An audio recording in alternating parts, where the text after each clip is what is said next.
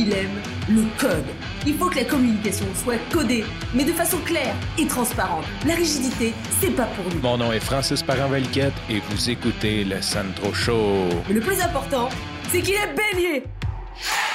Aujourd'hui, je veux documenter une tranche, une partie de la vie de mon père parce que c'est bien beau de documenter ma vie pour moi plus tard puis mes enfants, mais il ne faut pas oublier que quand je vais être vieux, il y a sûrement des souvenirs qui vont m'échapper et que mes enfants auront aucune idée de leur grand-père de mon côté, leur grand-père Velquette, parce qu'il est mort avant qu'il naisse. Donc, je veux partager aujourd'hui euh, une certaine partie de sa vie qui est peut-être méconnue en plus, qui est quand même intéressante parce que ça touche le son.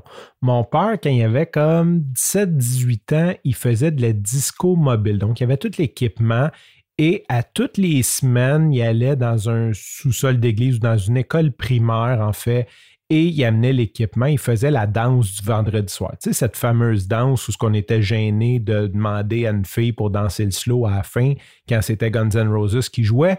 J'imagine qu'à l'époque de mon père, c'était pas Guns N' Roses ni Aerosmith, mais il devait avoir un slow et les enfants étaient gênés de danser le slow ensemble.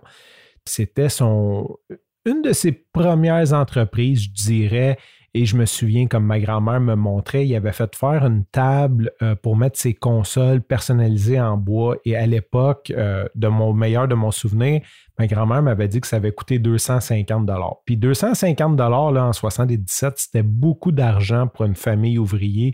Il s'était en gros saigné pour lui offrir ça.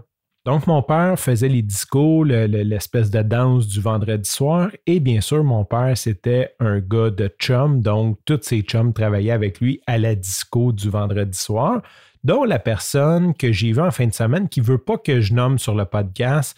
En fait, peut-être que ça ne dérangerait pas que je le nomme, mais il ne voulait pas enregistrer son témoignage. Parce que ça a comme tombé sur le sujet. Puis je dis Ah oui, c'est vrai, toi, tu faisais disco mobile, puis tout. Puis Là, il dit Ah mais tu n'as rien à compter. Puis il arrive avec une super anecdote. Puis là, j'ai dit Écoute, faut enregistrer ça. Je, veux, je, veux, capturer ça puis le mettre sur le Sandro Show.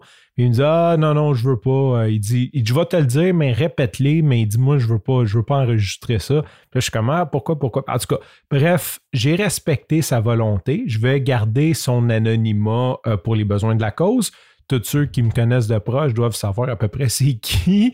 De toute façon, euh, ce que j'ai fait, c'est que j'ai pris une voix préenregistrée pour vous livrer son témoignage sur la fameuse machine à boucan que mon père avait achetée.